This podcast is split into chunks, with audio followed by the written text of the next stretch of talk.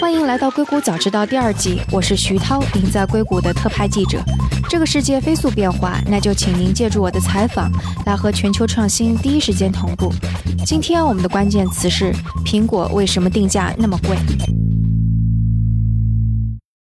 昨天，苹果开了它的秋季发布会，并发布了新款的 Apple Watch 和 iPhone。所以这一期内容和苹果有关也不奇怪。但巧的是，在我做剪辑的时候，一个听众发了一张图，显示苹果在新的 Apple Watch 广告宣传中用到了“硅谷早知道”。我想这也算是对“硅谷早知道”的一个小小的认可。而且这个认可也正是因为有了听众们你们的支持，所以给我们带来了瞩目的收听量。在这里，我也就先谢谢大家。言归正传，今天和我们在一起的是王子源，硅谷的一位连续创业者。他之前也上过我们《硅谷早知道》。Hello，子源，欢迎做客《硅谷早知道》。谢谢徐涛，大家好。其实昨天苹果发布会结束之后，我和王子源是一直在讨论苹果的定价策略，觉得还是蛮有意思的。因为在中国，定价策略通常还挺粗暴的，例如打价格战啊，或者宣称自己物美价廉。那像苹果这样，嗯，一方面它是个电子消费类产品，然后得遵循摩尔定律，价格得下降的，但是它却是不断不断的在提高价格，对吧？子源？对啊，这个很有道理啊。好，所以那个我们先来盘点一下它最高价格的一款 iPhone 吧，是那个 iPhone 10s Max，它的内存五幺二的价格已经到了一千五百美元左右，对吧？嘿嘿，对的。呃，然后如果是按照中国官网上的价格，差不多是一万两千人民币还不止，这个具体的价格我忘记了。可是正常人应该没有必要买五百一十二 G 吧？这个笔记本都够了呀。对，是。所以就是昨天，其实那个结结束了我们讨论之后，其实你是说了一个还挺有趣的观点的。你是说觉得苹果现在这种价格的布局是蛮好的，为为什么你会这么觉得呢？呃，一个就是这个已经证明了，这个 iPhone Ten 已经证明了苹果的这个用户消费者他就是买得起贵的，对吧？那既然这个前提下，那就要不断的把这个价格往上抬，还没有到他们的底线，那就继续把东西做好呗，这个加各种。奢侈的功能呗。嗯哼，你说的这个 iPhone Ten 证明大家是可以承受的。其实数据是来源于过去它的那个销量没有下降，它应该是过去九个月的销量是跟前一年的过去九个月比是持平的，是这个数据对不对？呃，而且这个 iPhone Ten 现在不是卖的最好的呃智能手机吗？如果我这个数据没有记错的话，它其实就比方说每一年苹果的它的。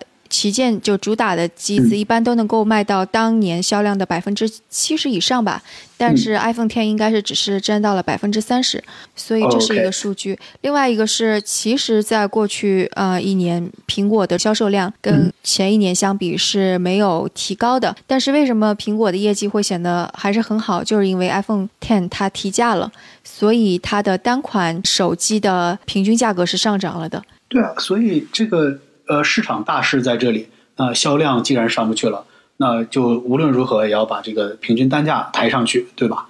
你记得五年前那个，其实华尔街或者分析师、投资人其实是有非常高的呼声，说苹果应该推出价格更加低的、面向终端市场或者是更加低端一点市场的机器，你还记得吗？应该是二零一三年的时候推出的五 C。嗯。当时的那一款，它其实就相当于是五重新换了一下包装，然后推出来。但是的确是属于苹果推出的比较低端款的机器，但是那一款卖的非常的差。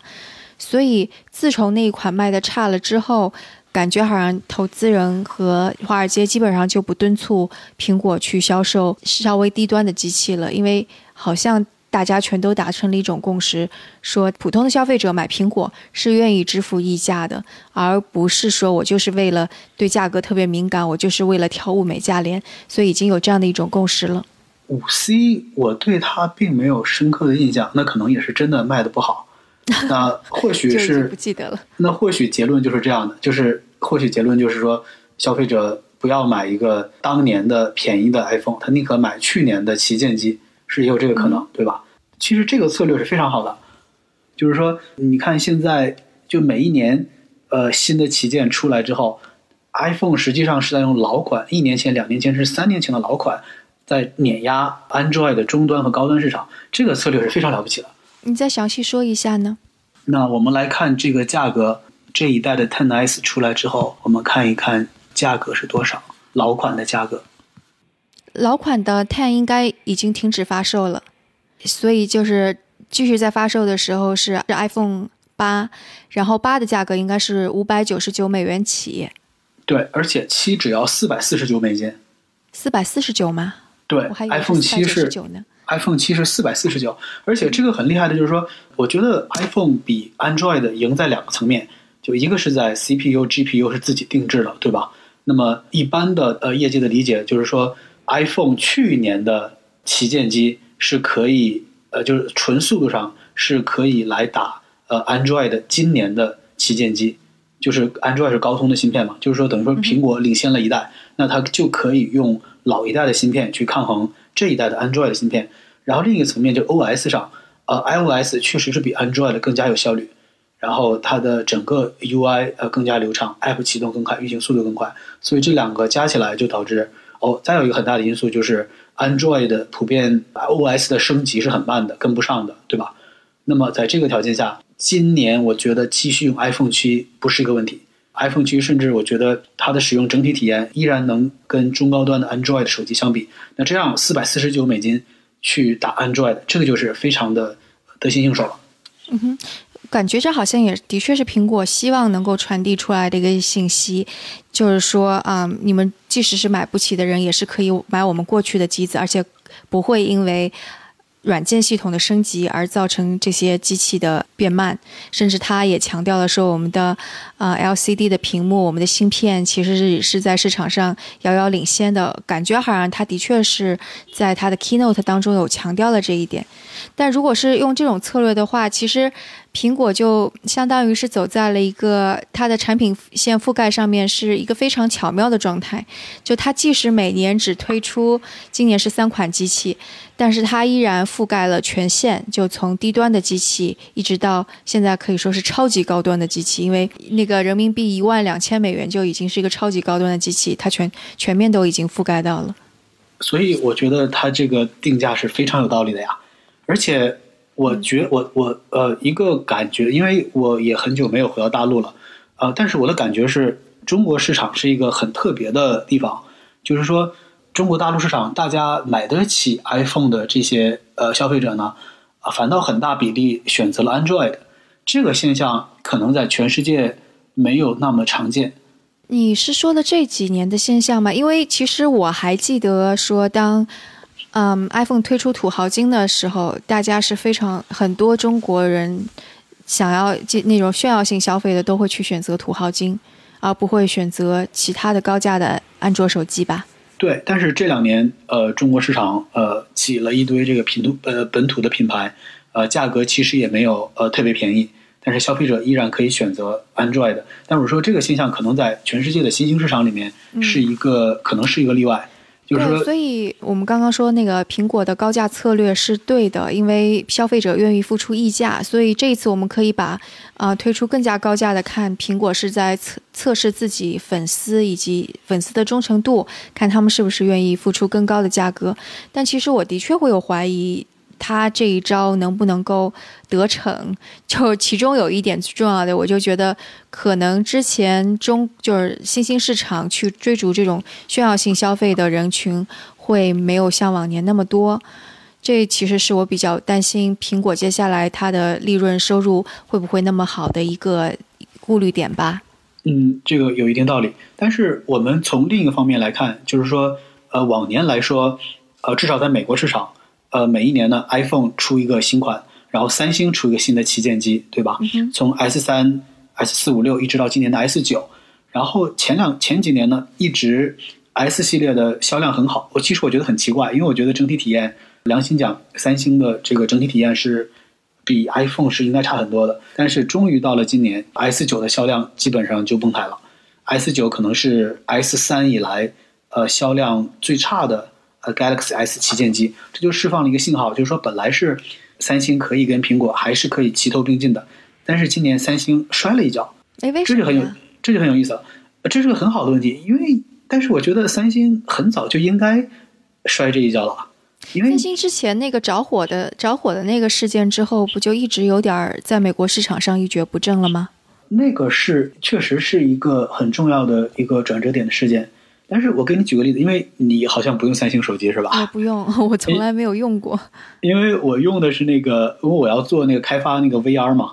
呃，之前呢主要是三星的那个 Gear VR，所以把三星的恨不得所有的手机都买齐了。就是你用三星手机会发现非常有奇怪的事情，基本上所有的东西它有两份甚至三份。我给你举个例子，一个比如说一个美国运营商定制的三星手机启动之后，它会让你注册三个账号。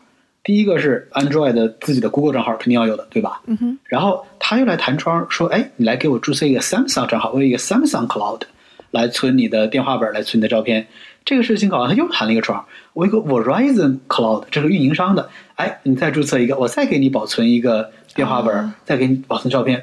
我觉得这要是普通消费者就已经晕菜了吧？你为什么呃什么数据让我存三个地方呢？而且你去看三星手机，所有的那个应用程序都是两份，基本上 Google 自己 Android 的原生的一份，然后三星自己又做了一个，比如说浏览器两个，呃，日历 Calendar App 两个。嗯，我觉得它早就应该销量跌跤了，但是能扛到今年也挺不容易的。这个应该是所有安卓手机，就我们且不说在中国怎么样，因为中国可能 Google 的服务也用不了，但在美国市场上或者其他市场上，挺普遍的一个现象吧，因为。你用 Google 的操作系统，你用 Google 的服务，但是你本身的厂商他自己也会有一套服务。然后运营商如果要跟运营商合作的话，我我听说中国的一些手机厂商即将也会在美国跟运营商有一些合作。那那我觉得同样也会是三星的那种状况。所以这个问题就是说，呃，在呃 Google 自己家的手机卖的不好的情况下，就 Pixel 卖的特别贵，也没有卖掉也没有卖到很多台。那在这个情况下。你之前买了 Android 的手机的用户，你心里总会觉得不太舒服吧？这个手机用的不是很开心吧？那你在换换手机的时候，很可能你就换机的时候就不用不要再换 Android 了。我觉得这这是很可能一个事情。然后另一个就是说，确实 CPU 和 iOS 加就是操作系统加起来的这个两方面的势力差距越来越大。那么你今年一个不管是新买手机的用户还是呃换机的用户，你可以选择三星的旗舰机。但是你也可以选择 iPhone 一年前、两年前的机器，甚至 iPhone 可能还便宜一点，iPhone 八只要五百九十九美金，对吧？三星的旗舰机还是六百美金以上，那就是有一个很奇怪的现象：你买老一点的 iPhone，可能还便宜一点，你的体验反倒会更好。那我觉得有可能 Android 的这个这一跤跌的可能会是比较严重的。这个有点道理，意思就是说，苹果其实它的竞争对手 Android 的阵营基本上已经没有那么能打了。是的，就至少在美国市场。有各种因素在里面，当然运营商的那个就是很漫长和复杂的认证过程，可能是一个很大的一关，就造成了基本整个这个市场只有三星过得很好。那这种情况下，你三星哎突然间卖不掉了，那么你想想这个市场会到哪里去了？嗯哼，你这个其实啊会是一个推论，说也许。苹果的那个设备的销售量还会增加，但是这个销售量到底增加在高端机、低端机？那可能这样看起来，如果是安卓过来的，那未必是最高端的。但是我有一个关于嗯苹果高端就是价格更高那一端的机器的一个疑问，因为去年我们说它的呃 iPhone Ten。还算的卖的不错，就虽然卖的没有以前的，就是没有以前的旗舰机那么多，但是卖的还不错。我在想，这个是到底是在说明说，iPhone 的用户愿意付出那么多溢价，还仅仅是这一年的特例？因为去年是 iPhone 的十周年，所以对于粉丝而言，就是他们愿意去买一个十周年特别版。而且特别是啊，Tim Cook 都已经那么煽情了，煽情的，就就我就在想，会不会有这样的因素？如果有这样的因素在的话，那苹果今年的这个 iPhone X Max，它的销售量就未必会像去年那么好。如果没有那么好的话，那它整体的平均销售单价。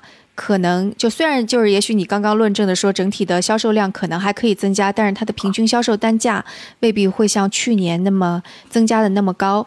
那这是不是就会说它的增长也许就不会有那么明显？你觉得呢？这个我觉得我比你可能更乐观一点。嗯哼，原因是有这有这么几个啊，就是 iPhone Ten 首先说它是一个非常好的产品，对吧？就是屏幕很大，然后机身又很窄。iPhone Ten 去年是九百九十九起价，对不对？嗯哼，那今年一下子拉到了七百四十九起价，这个这个这个这个下降的这个幅度其实很大的，而且实际上并没有价钱便宜下来了，它的品质、它的体验没有差很多。你知道吗？我觉得这是那个苹果在这次定价策略当中，我想要说的另外一个它很聪明的地方。就比方说，它如果第一个推出的旗舰机，说我推出的是这个 iPhone 10R，那你跟它比较的是应该是过去的呃去年的 iPhone 8，对不对？你就会想，为什么它比去年的 iPhone 8呃 iPhone 八要贵出了差不多五十多美元？但是就因为它的旗舰机没有定位为 iPhone 呃 X 呃 Ten R，定位为了 iPhone Ten S，然后并且又推出了 Max，所以这两款机、一款是九百九十九，另外一款是一零九九，所以你心理价位上已经接受了，哎呦天哪，太贵了。所以然后他再回过头来给你介绍说 iPhone 10R。这个稍微价格低一点，你就不再把它去跟 iPhone 8去做比较了，你是完全是还是跟 iPhone 10系列去做比较，然后你心理上就好承受了很多。我觉得这是它定价策略当中很聪明的一点。这个对啊，这个事情非常有道理啊。对，而且奇怪的是，它的屏幕甚至比 10s 还要大，因为 10s 是五点六是吧？但是那个更加低端一点的二却是六点六点一。Ten R 是六点一，Ten R 是六点一，Ten S 五点八。对，所以它逆转了大家的一种心理预期。大家以前是觉得，因为八 Plus 要比八要贵，Seven Plus 要比 Seven 贵，大家可能会觉得说，啊，屏幕更大的价格会更贵。但其实，在这个 Ten 系列当中，反而不是这样。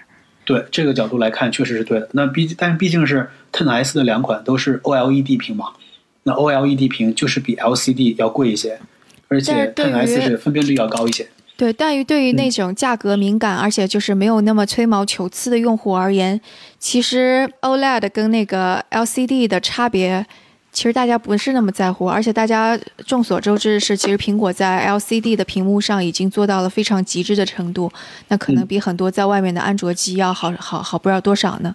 对啊，那这个所以就说回来了，这个策略就很很棒了。那你这个如果不想花那么多钱，你可以去买七百四十九的 Ten R，对尤其是我觉得策略，就是去年你没买 iPhone Ten 的人，那你之前不管是用七 Plus 还是八 Plus 用大屏的人，你会发现哇，这个 Ten R 呢，我的屏幕更大了，然后机身更小了，而且价格又没有那么贵。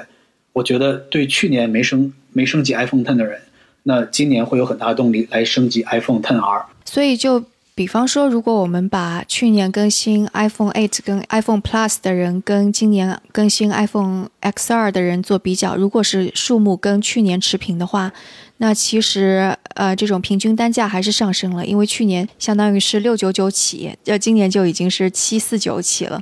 而且它苹果不单是这个 iPhone 一个产品在收税，它的 AirPod、它的这个手表是加在一起整起一个 package 在收税，对吧？那总之就是你让你无处可逃。关于这个更新迭代，我也在考虑一个问题，因为之前价格在稍微相对比较低的时候，其实很多人会有这样的一个习惯，就是你发新的我就买，一年一更。但我感觉从去年价格开始上升之后，大家已经慢慢的放缓更新迭代的频率了。那今年可能会更加明显一点，我觉得这也是可能定价策略会带来的一。一个对苹果的影响，因为我觉得还有一个比较关键的是，一千美元可能是一心理的门槛，因为一千美元差不多在美国已经可以买 MacBook Air，也可以买到了好一点的电脑，也都可以买到了，所以大家就会把你的手机当成是一个耐用一点的电子消费产品，而不是一个可以快速迭代的。所以我也在怀疑说，也许当达到这种心理价位之后，以后消费者的迭代就不会像以前那么快。那这种对财报的影响、对收入的影响，可能就在明年、后年、大后年，可能也许会体现出来，就该该换代没换代的那批人身上体现出来。你说的这个有很有道理，但我比你多乐观至少一年，因为就是说我自己的体验就是说，那个手机的边框有没有把它去除掉，这个还是很重要的。就是你从这个八 Plus 到 Ten 到这个甚至 Ten S、Ten S Max 这一步还是非常重要的。再往下一步怎么走，我也不知道，因为已经全面屏了，对吧？那你把刘海儿做掉了，那这个实际的体验有多大的差距，我也不知道。但是从把 Home 键去掉，边框做窄这一步，我觉得是很重要的。之前不管你用哪一代 iPhone，你升到七百四十九的 Ten R，我觉得这个驱动力还是很强的。嗯，对，我们回到你说那个天就是在在我们说到天二的那个这款手机的之前，其实我有向你提出一个问题，我说 iPhone Ten S Max 它的销售量是否会像去年的 iPhone Ten 一样强劲？因为因为我说可能去年 iPhone Ten 的这个因素是由于十周年的这个因素是一个标志性的因素，然后你说你会更加乐观一点，然后你说到了那个 iPhone Ten 二上去了，那关于 Max 这块呢？我先说，我往回扯一点啊，就是说去年去年那一代，就是八 Plus 和 Ten 第一代的 iPhone Ten 那一代，就是我先用了一段八 Plus 五点五寸屏，然后又用了一段时间那 iPhone Ten，呃，iPhone Ten 看数据呢是五点八寸屏，但是因为它的屏幕比例不太一样，它是有点细长，所以 iPhone Ten 实际上是比那个八 Plus 要窄一点的，就是窄这么一点让我觉得非常难受，然后我就没忍得下去，我又换回了这个八 Plus。但是今年呢，至少 Ten S Max 看起来是呃，应该宽度跟这个老的八 Plus 差不多，甚至可能还要再还再还再大一点，所以我觉得是很美好的一件事情。你的意思就是说，对于那些追求大屏的人以及不在乎钱的人，依然会向 Max 扑过去，是吗？对，我会有这样的，我觉得这个可能性是很大的，因为之前就已经证明，首先这个买 Plus 的人比买小的这个普通的普通版的人要多，这几年呢。看出来，大家对大屏的需求是在普及的，是一个正常化的事情。回到四年前，你拿一个六寸屏的手机打电话，一定大家认为你神经病。但现在已经是逐渐成为这个社会的正常化的一部分，而且那这个趋势又不会突然停止，所以应该我猜想可能会有很多一批人去买这个六点五寸的大屏。而且如果你非要跟电脑来比的话，即使这么比，我觉得也可以来让这个价格觉得可以忍受，因为对绝大部分人来讲。你用电脑的时间肯定是没有手机长的呀。一个电脑，电脑是一个电脑的时间更长啊。那电脑是一个专业的工，已经变成一个专业性的工具了，对吧？我们实际上大部分时间已经是不需要了。对你把所有的时间零零碎碎加起来，的确是。对啊，手机是你已经是身体的延伸的一部分了。如果你作为身体的一个器官来定价的话，一千五百美金不贵啊。说不定接下来 Tim Cook 就要用这套说法来说服大家。不过，的确是我在想那个 Max 的时候，我的确想到，其实之前啊，比方说追捧土豪金的人，他们不会觉得类似于九百美元或者一千美元贵，那么他们也不会觉得一千五百美元贵，所以这群人的确是已经对价格非常的不敏感了。苹果税再加重一点，估计也不会影响到他们，所以我觉得这群人的确是还有潜力的，而且我预计。苹果接下来还是会挑战这一群人的这个那个心理承受能力的吧？是，所以呃，说回来还是我觉得今年跟明年靠这一代，嗯，大卖应该还是问题不大。对，然后也以及还是要考虑新兴市场国家大家的消费动力。就比方说，在中国，我并不期望说苹果能够在中国卖得很好，然后其他的新兴市场国家也也是挺危险的。所以，也许我们可可能说，接下来苹果的财报怎么样，以及它这个定价策略是否能够成功，就完全是就要靠就是猪一样的对手三星，就像你刚刚说的，以及嗯，在美国市场上大家更新的动力怎么样了？对的，而且感觉他好像把这个 Google 跟三星也带到沟里了，就是说三星还是在追高价。这个 Note 九卖多少钱来着？五百一十二 G 版也要一千两百四十九美金啊！这么贵啊？然后起价也是九百九十九美金，嗯哼。那三星就是说，如果还是要用这个，还是想在高端这个高价一千美金市场来进行争夺的话，我觉得这个策略可能是有有问题的。嗯，而且我觉得可能就是刚刚我们一直说它的定价策略好之类的，但但我觉得，而且而且就可能很多人也会在媒体上面或者经年累月的不断说苹果没有创新，但我觉得不可忽视的是。苹果背后的技术的确做得很扎实，就包括这次发布的三款手机都用上的 A 十二芯片，然后包括它的啊，无论是 LCD 屏还是 OLED 屏，其实都是还是做的非常扎实，技术上很扎实的，这一点是毋庸置疑的。所以它在喊出高价的时候，它的底气是比其他的手机厂厂商都要强很多的。而且从整体体验来讲，呃，苹果呢。呃，一个公司代表了用户的所有的体验，就是 iPhone 的任何一点不好的事情，如果你感觉不好，那苹果都会承担责任。那呃，Android 这边就不一样啊，三星有自己的利益，Google 有自己的利益，运营商 Verizon 有自己的利益，然后就导致你包装出来的手机是一个很奇怪的一个产品。这个这个这种撕裂的现象，那或许三年前、四年前大家觉得哦可以忍，然后忍到今天，是不是这今年是不是也是个转折点？就是这个事情终于也没有办法继续维持下去了。但也没有办法了。就比方说，Google 其实去年的策略就是说，要不我就所有我都来自己做。但是后来他们发现，无论是在供应链还是生产的把控上，这个差距已经非常大了。所以他们去年的 Pixel 应该是出了很多各种各样的问题，消费者也并没有觉得他们的东西很好用吧？对啊，所以就是三方势力还是各各玩各的，没有一个特别强，那就导致最后受伤的是用户用户体验。那用户体验受伤的时候，用户就会用用钱来来投票嘛。那今天的节目就到这里，然后我们也会拭目以待，看看接下来苹果的财报表现会怎么样，以及对的，明年可能是很快就会有的新产品又会是什么样的一个定价，然后我们再来看看它的定价策略会不会有些什么新的花样。是的，谢谢知道。好的，谢谢。大家如果有什么想法或者评论，请给我们留言，或者在读者群中进行讨论。加入读者群的方法是添加克星电台的微信号，由克星电台小助手拉您入群。微信号是克星电台的拼音全拼 K E X I N D I A N T A I。如果觉得节目对您有启发，也请转发给您一两位朋友们，让他们也听到这档节目。或者在您所使用的音频平台上给我们点赞打星，这样都能够帮助更多的用户收听到我们。那我们下次节目再见。